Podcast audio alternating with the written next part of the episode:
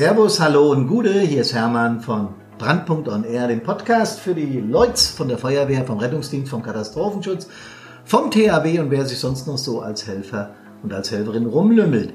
Ich habe heute Gäste zum Interview und darauf freue ich mich besonders.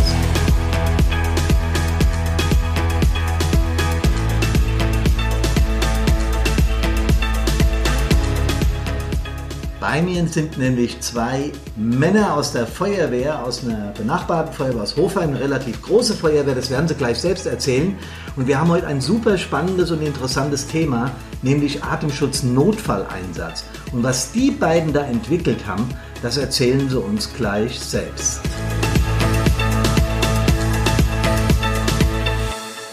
Ja, nochmal herzlich willkommen liebe Hörerinnen und Hörer. Heute sind bei mir der Michael Rauch und der Tobias Roth, beide von der Hofheimer Feuerwehr. Das heißt nicht ganz die Wahrheit. Der Michael ist aus Hofheim und der Tobias aus Lorsbach. So viel konnte ich schon erfahren. Erstmal Servus und Gute, ihr beiden. Ja, Gute Hermann, grüß dich. Gute, grüß dich. Ja, genauso Gute. Ihr merkt, wir sind in Hessen. Ja, wir, wir bemühen genau. uns trotzdem, Hochdeutsch zu sprechen. Beide haben auch schon lange Feuerwehrerfahrung, aber das können sie uns ja mal selbst erzählen. Michael, was ist deine Karriere? Wo bist du? Was machst du? Was tust du? Ja, die Karriere hat irgendwie indirekt schon mit der Geburt angefangen. Mein, mein Vater war hauptamtlich in Hofheim bei der Feuerwehr und ähm, ich habe quasi ab dem ab meiner Geburt in der Feuerwehr gewohnt und bin natürlich dann mit zehn Jahren ja, direkt in die Jugendfeuerwehr eingetreten. Das Ganze ist jetzt auch schon wieder 30 Jahre her. Schlimm, ne? Aber ähm, ja, genau. Also seit seit zehn Jahren, also seit ich zehn in der Einsatzabteilung, äh, ja, der das wäre früh, genau, ne? Das wäre ein bisschen früh. es war tatsächlich die Jugendfeuerwehr vorher und dann natürlich mit 17 übergetreten in die Einsatzabteilung. Genau. Und dann mit 20 Jahren das Ganze dann auch noch beruflich gemacht. Ja.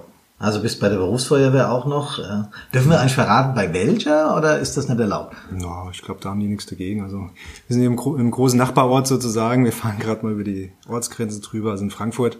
Ah, BF Frankfurt, eine BF ganz Frankfurt, große genau. Berufsfeuerwehr in Deutschland, glaube ich. Und soweit ich mitbekommen habe, ist der Tobias auch da. Grüß dich, Tobias. Erzähl doch mal was von deiner Feuerwehrkarriere. Ja, grüß dich. Ähm, also, wenn der Michael schon bei der Geburt anfängt, äh, dann fange ich auch mal feuerwehrtechnisch auch äh, bei der Geburt an, äh, weil ich bin äh, quasi am Grillfest äh, von der Feuerwehr geboren. Und äh, mein, Vater, ja, genau, mein Vater ist dann mal kurz ins Krankenhaus und dann später wieder hin. Von daher, ähm, ja, habe ich das auch schon mal so ein bisschen in die Wiege gelegt bekommen. Er war auch in der Freiwilligen Feuerwehr. Ja, und ich bin dann, die Jugendfeuerwehr habe ich nicht ganz mitgemacht. Ähm, also ich war eigentlich gar nicht in der Jugendfeuerwehr äh, aber ein Großteil meines Freundeskreises und irgendwann konnten sie mich dann überreden, dann bin ich aber dann schon direkt in die Einsatzabteilung eingetreten und dann natürlich auch den Werdegang relativ schnell, äh, Geräteträger und so weiter. Bin jetzt seit elf Jahren in der Freiwilligen Feuerwehr und ähm, auch wieder Michael ähm, in der Berufsfeuerwehr quasi tätig in Frankfurt und ähm, das Ganze seit 2012. In der Freiwilligen Feuerwehr bin ich quasi Geräteträger, ähm, bin für die Ausbildung auch zuständig, äh, bin Ausbilder, ausgebildeter Gruppenführer und auch eingesetzt in dem Bereich und ähm, ja, bin auch im Bereich Fahrzeugtechnik ähm, zuständig. Mhm. Ähm, Fahrzeugplanung sind wir gerade aktuell auch ähm, dabei. Ja. Gut, ihr hört, äh, das sind erfahrene Feuerwehrmänner, die machen das schon mindestens ein Jahrzehnt, wenn nicht länger, und dann auch noch bei der Berufsfeuerwehr. Also hier diese Männer wissen genau, von was sie sprechen, wenn sie über den Feuerwehrdienst reden. Und das Extremste, was wir im Feuerwehrdienst haben, sind Atemschutzeinsätze. Mal abgesehen von den Verkehrsunfällen auf, auf den äh, Bundesland und äh, Straßen und Autobahnen, das ist natürlich auch heavy, aber ich meine, im, im Brandeinsatz ist der Atemschutzeinsatz sicher das Extremste. Ähm, für die Nicht-Feuerwehrleute, vielleicht kann der Michael mal kurz erklären, warum ein Atemschutzeinsatz so gefährlich ist. Ja, die das Grundlegende ist ja schon mal, dass man in einem Bereich tätig wird, wo man einfach äh, ja in einer lebensfeindlichen Umgebung quasi arbeitet, so kann man es ja sagen. Deswegen haben wir unser Atemschutzgerät dabei. Ähm, ja, wir haben einen bestimmten Luftvorrat. Mit, mit der Zeit, mhm. die, wir, die uns da zur Verfügung steht, müssen wir auskommen. Ist die Luft leer, haben wir ein Problem. Deswegen müssen wir immer alles, was sich da drin abspielt, äh, müssen wir innerhalb dieses Zeitraum machen. Das sind halt Sachen, die halt äh, mit zu den schwersten Sachen gehören. Also Menschenrettung, Brandbekämpfung und so weiter. Ja wir sind dann quasi, ja, äh, körperlich und mental halt auch sehr belastet in dem Bereich. Deswegen muss man wirklich sagen, sind das die anspruchsvollsten Dinge in der Regel, die einem begegnen können. Das hast du sehr schön ausgedrückt. Gerade Brandpunkt kümmert sich ja um die mentale Einsatzvorbereitung. Das passt heute sehr gut, äh, Tobias. Aber wenn ich sage, wir haben ja eine Dienstvorschrift, eine Feuerwehrdienstvorschrift, FED V7 und was es da noch alles gibt, Unfallverhütungsvorschriften, eigentlich ist ja alles geregelt. Warum passiert es trotzdem, dass im Einsatz, im Einsatz Unfälle passieren? An was liegt's? Ja klar, haben wir ein, äh, schon auch schon seit vielen Jahren ein Regelwerk, was äh, naja, bedingt ab und an mal überarbeitet wird. Mhm. Ähm, aber letztendlich äh, arbeiten wir natürlich auch noch relativ altmodisch. Ähm, die Technik hat sich verbessert. Wir gehen äh, mittlerweile gehen die Feuerwehrleute näher an den Brandherd ran und äh, gefährden sich natürlich so auch umso mehr. Ähm, aber im Prinzip hat sich jetzt, sage ich mal, vom Bereich der Sicherheit nichts groß geändert. Es gibt nach wie vor äh, wie in der FDV 7 ähm, auch schon viele Jahre beschrieben, den Sicherheitstrupp, der dann quasi reingeht, ähm, wenn es dem äh, eingesetzten Angriffstrupp, der die mhm. Brandbekämpfung, Menschenrettung durchführt, ja, etwas äh, zustößt.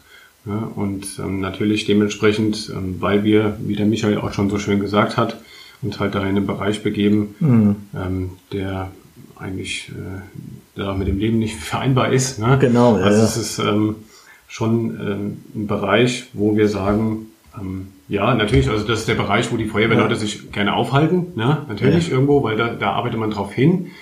Ähm, wenn man Feuerwehrmann äh, wird und man macht diesen Atemschutzgeräteträger-Lehrgang, dann möchte man natürlich auch mal Feuer ausmachen. Ähm, Gerade in den jungen Jahren, ne? Ja. die Leute sind begeistert und sind motiviert und ähm, stürmen natürlich dann, brechen dann natürlich auch vor. Und natürlich können da Fehler passieren, gerade ähm, ähm, nicht nur Fehler passieren oder auch Unfälle passieren, weil ja. der Sichtbereich ist eingeschränkt. Äh, man ist in, einem, in einer Wohnung oder in einem Gebäude, wo man sich nicht auskennt. Es ist heiß, also, es ist laut es und so weiter. Genau, ja. da kommen mehrere Punkte zusammen, die einfach, äh, mit denen man vorher nicht ja, rechnen okay. kann. Ja. Und es passieren tatsächlich Unfälle, das äh, erzähle ich ja in unseren Vorträgen immer, was, was uns hier in Bad Soden passiert ist. Aber der Michael hat auch so ein Beispiel, wo nochmal klar wird, was passieren kann, äh, wenn man sich in so Extremlagen befindet. Stimmt's? Ja, ja, das muss man sagen. Also das erste, was mich hier in der Feuerwehrkarriere äh, quasi diesbezüglich, äh, was man so mitbekommen hat, war leider der Unfall auch in Bad Soden. Also das hat ja wirklich jeder mitgekriegt und jeder war auch wirklich schockiert und äh, hat dann auch mal gemerkt, wie nah das auf einmal sein kann. Das ist immer so weit weg. Genau, man liest in der genau. Zeitung und auf einmal, zwei Orte weiter, äh, mhm. stirbt ein Kamerad bei ja. dem Einsatz. Und da muss man wirklich sagen, es ging uns wirklich allen an die Nieren. Und das, äh, ja, das war das Erste, was man da so mitgekriegt hat. Und ähm, ja, ein paar Jahre später, das muss so im Bereich 2005 gewesen sein, da hatten wir dann quasi in Frankfurt einen Kellerbrand. Ähm, das war eine, ja, kann man sagen, eine Standardlage. Und äh, es war ein, ein freistehendes Einfamilienhaus und im Keller, da gingen zwei Treppen runter. Die erste Treppe war so ein bisschen kürzer, so mhm. sagen wir mal 10, mhm. 15 Stufen, dann ein Podest und dann ging es nochmal 20 Stufen runter. Ja, und ich hatte wirklich, mein Truppführer damals war einer der besten Feuerwehrleute, die ich zu dem Zeitpunkt kannte. Also der, der, der war super. Ich habe mich immer auf den verlassen, auch danach immer verlassen können, weil es einfach ein Top-Mann war. Was der allerdings auch nicht wissen konnte, beziehungsweise was er dann äh, ja, schmerzlich selbst erfahren musste. Wir sind äh, die erste Treppe runter unter Nullsicht, kam auf dieses Podest an und wir sind wirklich die Treppe richtig lehrbuchmäßig runter. Wir hatten eine Wärmebildkamera dabei und sonst was. Aber die war so, äh, so verwinkelt und mhm. gewendelt mhm. gebaut, also damit hat man einfach in dem Moment nicht gerechnet, hat ein Tritt in die falsche Richtung ausge, äh, äh, quasi ausgereicht. Ja. Und ich höre auf einmal nur noch einen Schrei und mein Truppführer ist weg. Hm. Und der Schrei wurde mal leiser. Da stehst du erstmal, ach du Scheiße, was ist jetzt passiert? Und jetzt bist du erstmal wie äh, ja versteinert und so, oh fuck, ja. Dann stehst du da. Das, ja. Damals das einzige Funkgerät war weg, die Wärmebildkamera war weg, mein Truppführer war weg und dann stehst du da und bist erstmal, musst erstmal gucken, wie du jetzt reagierst. Das heißt, du hattest in dem Moment keine Kommunikation mehr, weil die ja der Truppführer Richtig, hatte und genau. der war die Treppe runter und du hattest ihn natürlich bei null Sicht. Und ja. den Leuten noch kurz erklären bedeutet, du siehst einfach nichts, es ja, ist wirklich, schwarz. Ja? Also, ob man eine Augenbinde auf hat, das genau. war wirklich komplett null Sicht. Nicht mal so, so ein bisschen, bisschen sondern, sondern wirklich. Komplett, ja. ja. So, und dann, was hast du gemacht? Ja, dann, dann stehst du erstmal da und überlegst, was du jetzt machst. Im Endeffekt ähm, bin ich erstmal hoch ein Stück und habe versucht, jemand von den anderen zu mhm. erreichen. Ja, und man muss halt sagen, das war halt damals immer so, dass man äh, nur ein Funkgerät hatte. Heute ja. ist das zum Glück anders. Ja. Also da sind wir auch sehr, sehr gut ausgestattet und das ist wirklich, kann man sagen, da sind wir auf einem guten Stand. Es gibt aber auch noch viele Feuerwehren, wo das leider immer noch so ist. Und das muss man bedenken, dass man halt einfach die einzige Kommunikationsmöglichkeit nimmt. Ich bin dann halt, irgendwann habe ich mich dann entschieden, die Treppe vorsichtig mhm. natürlich, ne, in die runter zu, zu gelangen und muss natürlich dann ja auch reagieren. Ne? Aber das halt wirklich unter Stress. Also es war Stress pur. Und dann unten angekommen, saß er zum Glück da, also er ist mit dem Kopf voran die Treppe runtergestürzt. Ah. Und ähm, eine lange Treppe wohlgemerkt, hatte sich dabei auch die, die Schulter zertrümmert gehabt. Ähm, ja. War aber noch zum Glück ansprechbar und gehfähig auch, ne? Und äh, hat halt furchtbare Schmerzen gehabt.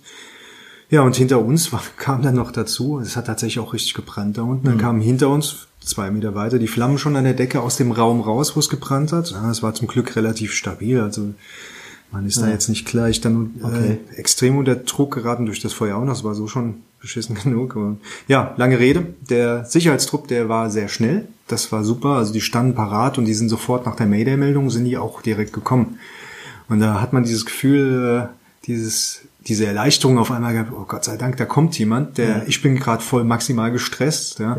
ja. Äh, da, da bist du froh, wenn einer kommt, der noch eine klare Birne hat und Ihr seht, äh, Dann, der Michael sagte gerade maximal gestresst, da sind wir wieder bei der, bei der Vorbereitung auf solche Einsätze, weil diesen Stress muss, das muss man sich mal reinziehen, ja, man ist selbst im Prinzip in Lebensgefahr, weil man keine Kommunikations- mehr hat, weil man in äh, Nullsicht hat und äh, der eigene Kamerad verletzt sich noch. Äh, das hast du sehr gut, sehr schön geschildert.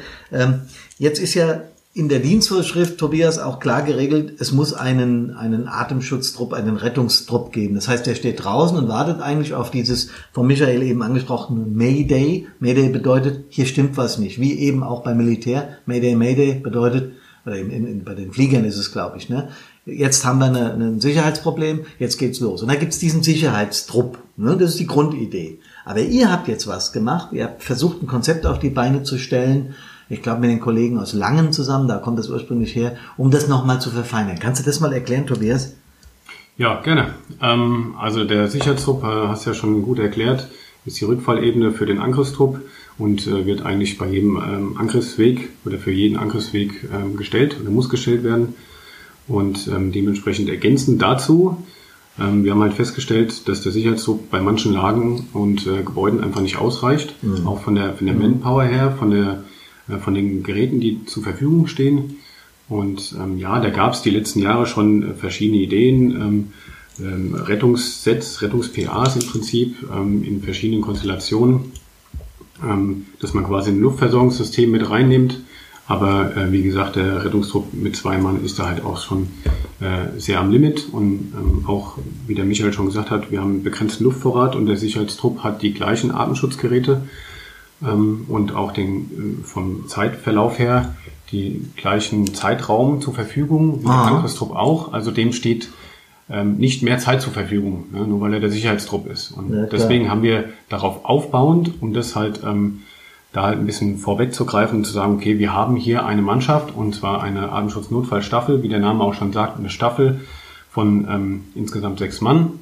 Das heißt, wir haben eine Führungsperson, ähm, 1,5 quasi ist die Staffel ähm, und ähm, letztendlich reingehen tun dann fünf Mann, 1,4 im Prinzip und der fünfte bzw. der sechste Mann ähm, führt draußen unsere Atemschutzüberwachung und die mhm. Kommunikation nach draußen weil wir autark in dieser Einheit äh, eigenständig funken möchten mhm. und die Kommunikation nicht nach draußen unbedingt haben wollen, damit wir äh, in Ruhe unsere Arbeit da verrichten können. Ja, dass also, wir nicht von außen mehr Stressfaktoren über Funk mhm. erreichen und auch da dieser Funkbereich und ähm, Kanal dann dementsprechend freigehalten wird.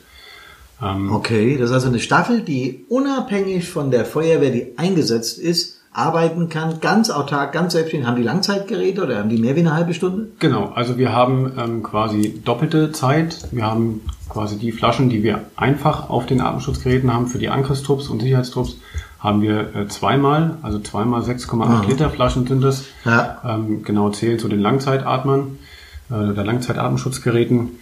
Und da haben wir ausreichend Luft zur Verfügung und da braucht man sich dann auch erstmal keine Gedanken machen. Das ja. ist halt auch ein äh, wesentlicher Faktor, sage ich jetzt mal, bei dieser Einheit, weil ganz oft dieser Punkt Luftvorrat ja. ist immer im Kopf verankert. Man hat immer ja. diese, diesen zeitlichen Aspekt, okay, ich habe nicht lang Zeit, ich habe nicht viel Luft und ich muss jetzt hier was reißen. Ja, ich muss eine Person rausholen, ich muss eine Brandbekämpfung durchführen und das ist einfach so ein Punkt, äh, den tun wir quasi äh, auch rausstreichen, indem wir sagen, wir haben genug Luft dabei. Ja, das müssen dann aber auch Feuerwehrleute sein, also so aus meiner Zeit, schon ein bisschen her, aber äh, erstmal wäre ich saufroh als Einsatzleiter, wenn ich so eine Staffel im Hintergrund hätte, weil es schafft Beruhigung. Leute, wir alle in den Feuerwehren reden über Tagesalarmsicherheit, da brauchen wir uns nichts vormachen. Also wenn es so eine Atemschutznotfallstaffel gibt, die steht im Hintergrund und lässt deine Leute im Einsatz arbeiten, glaube ich, eine total sinnige Geschichte. Aber wenn einer Langzeitatmer ist, muss er ja auch eine spezielle Ausbildung haben. Das heißt, wir müssen die Atemschutz-Notfallstaffeln auch speziell ausbilden, oder? Das ist korrekt. Also wir haben, sind den Weg gegangen, äh, wir haben nicht bei Null auf dem weißen Blatt Papier angefangen, sondern mhm. äh, weil wir einen sehr guten Kontakt zur Feuerwehr Lange hatten, du hast es schon gesagt. Ähm, mhm. Die dortige Feuerwehr hat seit fünf Jahren schon äh, eine Atemschutznotfall trainierte Staffel, so heißt es dort, ANTS. Ähm, ja, dort kamen auch die, die Anfänge waren auch, wie ursprünglich Berlin damit angefangen hatte. Das äh, Prinzip wurde aufgegriffen und auch sehr gut mit Leben gefüllt. Also mhm. wirklich, kann man sagen, vorbildlich und das muss man wirklich so sagen, das ist ein Maßstab, was die da sich erarbeitet haben. Ja, wie gesagt, wir haben einen sehr guten Kontakt dahin und dann kam dann irgendwann die Frage, haben wir uns die Frage gestellt, wie fangen wir an? Und dann ja. natürlich sprichst du die, äh, sprichst du die dortige Feuerwehr an. Ja, und wir hatten dann äh, zum Glück die Möglichkeit, dort unsere ersten 20 Leute mit, ähm, mit, einem, mit zwei Lehrgängen auszubilden. Ja, ja. Die Feuerwehr Langen, die hat dann extra für uns an insgesamt vier Wochenenden, acht Übungstage ähm, hat uns dann quasi ausgebildet. So war unser Anfang. Aha. Seitdem ist halt viel passiert. Also mittlerweile stehen wir auch ganz gut auf eigenen Beinen. Das haben wir sehr intensiv fortgeführt. Jede zweite Woche seit mhm. gut einem Jahr jetzt äh, trainieren wir. Wir sind immer also aus dem ganzen Stadtgebiet, muss man sagen. Hofheim hat sieben Stadtteile, mhm. ähm, kommen AGTs. Wir treffen uns an wechselnden Standorten, Übungsobjekte und so weiter. Und äh, das, das, was wir grundsätzlich erstmal selbst gelernt haben, das haben wir jetzt verinnerlicht ja. und geben das jetzt an neue Leute weiter. Das heißt, ihr bildet im Prinzip nur, also in Anführungsstrichen nur, nicht falsch verstehen, ihr bildet nur mit dieser Staffel den Notfall.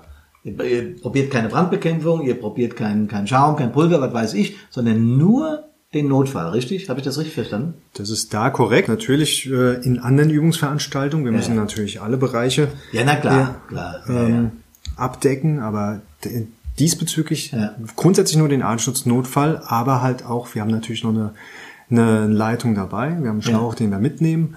Okay, ja klar, Sicherung und, und das genau. haben wir alles. Ne? Aber ich stelle mir halt vor, ich bin so aufgeregt, merke ich, weil ich das total, ja, ich finde es total cool, dass da endlich was passiert, weil ich weiß, dass in meiner Zeit ich immer Angst hatte, äh, also Angst ist ein großes Wort, aber immer das Gefühl hatte, was machst du jetzt? Mm, ja? ja? Noch kein zweites LF da, oder Tagesalarm, ja, bah, wie kriegst du es hin? Mm. Ja, Alarmier, Schwalbach, Sulzbach, die Nachbarkommunen, ja, besser, weil zu wenig PA-Träger und so weiter und so weiter. Es war immer so eine, so eine, so eine mystische Angst im Hintergrund, oh Gott, hoffentlich passiert nichts. Und es mhm. ist ja uns dann tatsächlich passiert, obwohl es jetzt mit einer Atemschutznotfallstaffel auch nicht besser geworden wäre, mhm. der Fall. Aber es gibt natürlich genug Fälle, wo das sinnig ist. Jetzt noch äh, eine Frage, vielleicht an den Tobias. Ähm, ihr übt es drillmäßig, nehme ich an. Ne? Immer und immer wieder. Ja, also wie der Michael eben gerade gesagt hat, wir üben ähm, ja, einmal die Woche im Prinzip haben wir jetzt äh, viele Monate auch äh, Stimmt, durchgezogen. Ja, in letzter ja. Zeit war sogar mehr als alle zwei Wochen, ja. Ja, einmal die jede Woche. Woche. Wir, mhm. Genau, immer auch mhm. zwei verschiedene ähm, Wochentage angeboten, damit einfach äh, dementsprechend die, ja, die Leute da ähm, gucken können, welcher Tag passt am besten. Ähm, mhm. Und Drill kann man schon so sagen. Wir versuchen ähm, quasi ähm, die händischen Fähigkeiten zu verbessern, dass man mhm. einfach sagt, okay, ähm, das muss alles relativ zügig ablaufen. Die Handgriffe müssen sitzen und ähm, auch das Ganze dann auch, ich sag mal, erweitert dann unter Nullsicht. Mhm. Das heißt, wir arbeiten dann auch ganz normal unter unter Atemschutz und äh, tun dann quasi mit Blendscheiben arbeiten, um die, äh, ja. um die Sicht halt zu verschlechtern oder ganz äh, zu nehmen. Genau, und dann wird einfach äh, gegenseitig äh, werden dann Szenarien durchgespielt, Notfälle durchgespielt, mhm. wo die Leute dann, ich sag mal, in einem Gebäude gesucht werden. Ganz normal, der Atemschutznotfall ja. wird eingespielt. Ähm, genauso wie es eigentlich im Einsatz ist. Also wir suchen dann den, den, den Angriffstrupp und mhm. äh, retten den dann. Mhm. Super. Also ich habe mich würde jetzt noch interessieren die Konzeption, ne? weil Atemschutz-Notfallstapel ist ja in keiner Dienstvorschrift hinterlegt. Ähm, ich glaube, wenn, wenn Langen, äh, Hofheim und jetzt weitere Kommunen im Main-Taunus-Kreis, in anderen Landkreisen da draufspringen, wird irgendwann das Land auch sagen, ey, da müssen wir was verankern. Ähm, also ich finde, fände es sehr sinnig, aber was ist denn euer Ziel? Wir haben vorhin so ein bisschen im Vorgespräch drüber geredet, dass es gut ist, wenn sich Feuerwehren gegenseitig unterstützen. Kann das, kann, Michael, kannst du das mal erklären, was du damit meinst? Ja, weil du gerade noch die FEDV 7 erwähnt hast. Ja. Das ganze Konzept, was wir hier haben, fußt auf der FEDV 7, weil bei den Einsatzgrundsätzen dort ist ganz klar beschrieben, dass man okay. ein der Lage, äh, der anzunehmenden Lage geeignetes Atemschutzgerät tragen muss. Das, dem kommen wir nach, indem wir sagen, wir nehmen ein Doppelflaschen-Atemschutzgerät mit okay, doppelt so viel Vorrat. Das, das ist genauso in der ja. FEDV 7. Kann man so interpretieren, genau. Genau.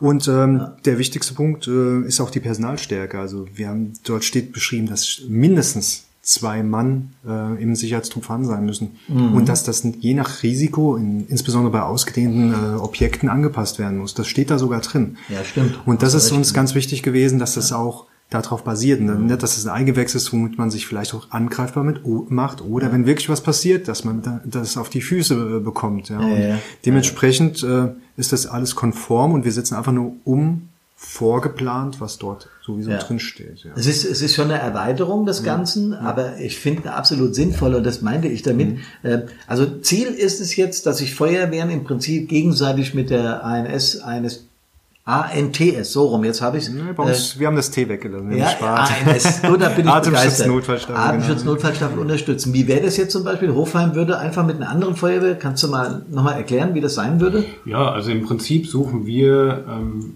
noch Partner. Mhm. Gerade im Main-Taunus-Kreis ähm, gibt es jetzt, sage ich mal, nichts Vergleichbares. Ja, die einzelnen Feuerwehren sorgen schon dafür oder äh, sind auch in dem Bereich unterwegs und gucken, dass sie sich äh, da ein bisschen weiter ausbilden und auch dementsprechend weiter ausrüsten. Mhm. Ähm, aber es gibt jetzt noch nichts Vergleichbares, ähm, wie jetzt äh, wir jetzt gemacht haben mit dieser Atemschutz-Notfallstaffel. Mhm. Ähm, ja, Ziel ist es im Prinzip auf lange Sicht, dass wir mindestens eine Partnerfeuerwehr finden. Mhm.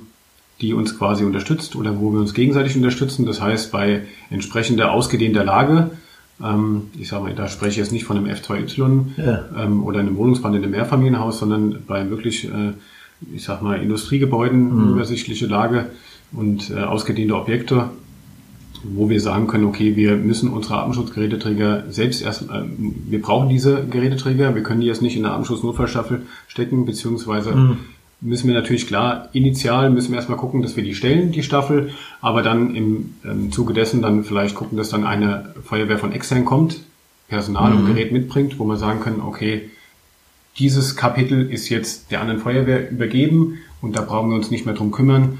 Das ist ein Punkt, ich denke, das äh, kommt jedem Einsatzleiter äh, zugute und der sagt auch, oh, ich bin froh, dass das Kapitel weg ist jetzt für mhm. mich, darum muss ich mich nicht mehr kümmern. Ich habe hier eine Notfallstaffel stehen, die kommt aus Baton, die kommt aus Eschborn, aus mhm. Kelkheim, wie auch immer. Und ähm, die unterstützen uns hier und wir haben unsere Leute. Der, der Michael ja. möchte noch was zu sagen. Hab ich ja, der, der Tobi hat da was richtig Gutes gesagt. Ähm, wie gesagt, also wir versuchen es zwar erstmal selbst zu stellen, beziehungsweise es war ja damals unser Stadtbrandinspektor hat das angestoßen, weil er sagte, wir, wir wollen uns da wirklich modern verbessern. Ähm, wir machen das zwar erstmal für uns, aber genau das, was er gerade gesagt hat, ne, da kommt nämlich noch dieser Aspekt dazu. Und das haben wir auch von den äh, Kollegen aus Lang genauso bestätigt bekommen, die haben dieselbe äh, oder denselben Eindruck, dieselbe Erfahrung schon gemacht, sei es in mhm. Übungen oder wie auch mhm. immer. Ähm, die mentale Geschichte, weil du ja, wenn du einen Artenschutzunfall dort hast, das ist deine eigene Einsatzstelle, dann sind das deine Leute, die du aus jahrelanger persönlicher Erfahrung kennst, ja. Auf einmal ist da einer verunglückt mitunter, ja, den, mit dem du äh, emotional verbunden bist, ja. Wenn du dann als Externer dazu kommst, dann kannst du, dann belastet dich das auch, das stresst dich auch, da ist jemand vermisst oder wie auch immer. Mhm. Aber dann ist das mitunter nicht unbedingt ein, ein, guter Freund, der da liegt oder ein ja. guter äh, Bekannter, den du schon ewig kennst. Und da bist du ein bisschen schon ein Stück weit zumindest freier in der Birne, als wenn das wirklich dein bester Freund ist, der da liegt. Und ja, das darf man äh, auch nicht unterschätzen. Ich glaube, wenn du Einsatzleiter bist, Hermann, du hast ja leider die mhm. Erfahrung machen müssen. Ja, ja. Wenn einer von deinen eigenen Leuten verunglückt, dann bist du erstmal maximalst gestresst. Und wenn da einer kommt, so von extern so ein bisschen, kann das helfen. Lieber, lieber Michael, du sprichst die Themen von Brandpunkt derart präzise an, dass ich, ich überlege, dass du bei uns anfangen könntest. Ja, da müssen wir mal drüber reden in der stillen Stunde als Coach. Als ich habe schon Gehaltsvorstellungen. Ja, das glaube ich dir. Ganz im Ernst und genau aus dem Grund, das wäre auch noch was, was mich von euch interessieren wird. Wir entwickeln gerade ja unsere, unser E-Learning-Programm. Wir wollen die Feuerwehrleute, Rettungsdienstleute vier Wochen mental auf äh, Einsätze vorbereiten. Vier Wochen braucht's eben, bis ich was im Kopf äh, manifestiert, bis ich festlege. Fändet ihr das richtig, dass man nicht nur auf der körperlichen Seite, sondern auch auf der mentalen Ebene sich anfängt, auf Einsätze vorzubereiten? Also findet ihr unser Programm, wenn wir das entwickelt haben, fertig, würde es euch interessieren? Ja, definitiv. Also ich sag mal, wenn man die Erfahrung schon gemacht hat oder halt auch von anderen mitkriegt, das muss ja noch nicht mal ein Atemschutzeinsatz im Speziellen sein, sondern generell, das betrifft ja die Feuerwehr. Und ähm, ja, wir haben ja noch Tätigkeiten in anderen Bereichen. Wir haben vorhin drüber gesprochen, zum Beispiel Bahnunfälle, die mitunter in der Regel sehr unschön sind. Und das geht Einsatzkräften schon an die Substanz. Und äh, wir hatten, ich kann mich da auch an, Einsatz, an einen Einsatz erinnern, wo ich dann selber eingesetzter Zugführer war an dem Tag. Und ähm, ja, da war leider so eine tragische Geschichte und wir mussten uns dann intensiv um einen Kameraden kümmern, der dem es danach nicht so gut ging. Und da muss man sagen, es hat sich zum Glück schon sehr verbessert. Wir konnten dann auf eine PSNV zurückgreifen, also Ja. psychosoziale Notfallversorgung. Und da sind wir auch ja gerade da aus äh, dann tatsächlich in dem Fall ähm, der Main-Taunus-Kreis hat sowas selbst. Ne? Ja. Ähm, wir hatten dann auch das Glück, wir konnten auf jemanden aus Frankfurt zurückgreifen und wir sind so schnell äh, von den Frankfurtern unterstützt worden. Das Ganze war in Hofheim. Ja. Und wirklich, das war beeindruckend, wie gut das funktioniert hat. Wir konnten sofort fachliche Hilfe dem Kameraden zur Verfügung stellen. Aber das, die Sache ist halt auch, dass man da vorbereitend natürlich die Leute jetzt auch drauf einstellen muss, ne? wenn man da jemanden, wenn man einen Atemschutznotfall hat. Ja. Ähm, da muss man auch mit rechnen, dass das schlecht ausgehen kann. Wenn man sich vorstellt, dass wir im Bundesgebiet 10.000 Einsätze am Tag fährt die Feuerwehr im, in der gesamten Bundesrepublik und 40.000 Rettungsdiensteinsätze. Jeden Tag in dieser Republik. Und jeden Tag in dieser Republik passiert irgendwas. Ich freue mich total, weil wir gehen langsam auf die 30 Minuten zu, so eine kritische Marke bei Podcasts. Deswegen kommen wir so langsam zum Ende. Ich freue mich total, dass ihr hier wart. Ich habe einen Wahnsinns Einblick gewonnen darüber, dass äh, die Einsatzleiter in Zukunft noch beruhigter sein können, weil eine Atemschutznotfallstaffel aus einem anderen Feuerwehrbereich, also Nachbarort oder zwei Orte weiter, mit hinzu alarmiert werden kann, wenn wir äh, schwierige Lagen haben, dass die bereitstehen, sollte drin was passieren, kann ich raus. Wird nicht nur den Einsatzleitern eine Beruhigung verschaffen, sondern auch den PA-Trägern, die drin sind. Denn die wissen, ihre magische Grenze ist 30 Minuten, je nach Atemtechnik, ja, oder nach Atemgeschwindigkeit, nach, nach Belastung. Und dann müssen sie wieder draußen sein. Und wenn dann nach 20 Minuten was passiert, dann ist man sehr froh, wenn draußen äh, Menschen stehen mit Langzeitatmern, die reinkommen können, die einem schnell retten können, Crashrettung machen können, Schleifkorbtrage dabei haben oder was auch immer. Ähm, ich finde es total krass, dass ihr das initiiert habt und total klasse. Ähm, also die Feuerwehr Hofheim kümmert sich um Atemschutz-Notfallstaffel, die physische Angelegenheit. Wir kümmern uns um die mentale Vorbereitung. Du hast gerade noch gesagt, die PSNV. Wenn was passiert ist, sind die von der psychischen und sozialen Notfallversorgung sehr wichtig und kommen dann hinterher. Wir wollen ja verhindern, ihr mit der Notfallstaffel, wir mit unserer Prävention, dass erst was passiert. Tobi, wie ist die Zukunft der Atemschutz-Notfallstaffel? Glaubst du, dass, dass wir es hinkriegen, dass alle Feuerwehren da mittun? Also ich denke, ähm, man merkt schon, dass die in den letzten Jahren, ähm, wie gesagt, äh, die Verbindung zu lang ist ja äh, sehr stark und ähm, die Kommunikation ist gut und die Feuerwehr Lang wird quasi berannt von vielen Feuerwehren oder auch angefragt Klasse. in dem Bereich. Also man merkt, dass die äh, Feuerwehren ganz Deutschland wirklich ähm, aktiv dieses Thema aufsuchen und aufgreifen, um äh, dort sich weiterzubilden. Und ähm, ja, dementsprechend denke ich, dass wir auf einem guten Weg sind. Und wir haben jetzt auch äh, positive Rückmeldungen auch schon gehört aus einzelnen Feuerwehren des äh, Main-Taunus-Kreises, dass auf jeden Fall zumindest Interesse besteht und sich schon die ein oder andere Feuerwehr sich auch mal angucken möchte. Und ich denke, das ist der richtige Weg. Mhm. Und äh, dann kann man immer noch sehen, inwieweit man das selbst etabliert. Aha. Michael? Ja, dann nur eine kleine Hintergrundinfo, also wen das Thema interessiert. Äh, Zum einen gibt es ein sehr gutes Buch, Aufbau einer Artenschutz-Notfallstaffel. Ist geschrieben von Christian Buchholz aus Langen, Leiter der ANS, ANTS Langen und dem Dr. Frank Naujoks, der ärztliche Leiter Rettungsdienst in Frankfurt, der auch selbst Feuerwehrmann ist in Langen. Die beiden haben ein sehr gutes Buch geschrieben. Wo bekommt man das? Äh, beim Ecomed Verlag. Ah, ähm, Ich würde sagen, den Link schicke ich, äh, bekommst du und kannst Ja. vielleicht in die Shownotes mit aufnehmen. Den nehmen wir in die Shownotes auf, das machen wir sehr gerne. Lieber Michael, lieber Tobi, herzlichen Dank fürs Kommen. Liebe äh, Zuhörerinnen und Zuhörer, ihr habt mitbekommen, dass Atemschutzeinsätze extrem sind und ihr habt auch mitbekommen, dass es Konzepte gibt, sowohl von der präventiven, emotionalen Seite von uns, wie auch jetzt wirklich von der physischen Seite. Und aus meiner Sicht als langjähriger Feuerwehrchef kann ich nur eins sagen, Es ist ganz, ganz wichtig, dass wir dieses Thema in den Feuerwehren etablieren und das nicht mehr heißt wie früher unser Feuer, euer Feuer. Im Übrigen kann ich mich an die Einsätze noch gut erinnern, wo Taschentuch das äh, Atemschutzgerät für viele Einsatzleiter war und mit dem Kopf drinne und schnell mal durchs Taschentuch geatmet und dann schwere Schäden an der Lunge. Sowas brauchen wir nicht, sowas wollen wir nicht mehr. Hab vielen Dank an die Feuerwehr Hofheim, an die Feuerwehr Lorsbach. Ich weiß, dass du aus Lorsbach bist, dass ihr da wart. Ähm, hoffe, dass ihr in Zukunft wenig Unfälle habt, aber bin trotzdem froh, dass es euch gibt und dass ihr das etabliert. Dann wünschen wir euch da draußen, dass ihr wie immer gesund von den Einsätzen wieder zurückkommt und zum Schluss sagen wir Servus, macht's gut und Gute.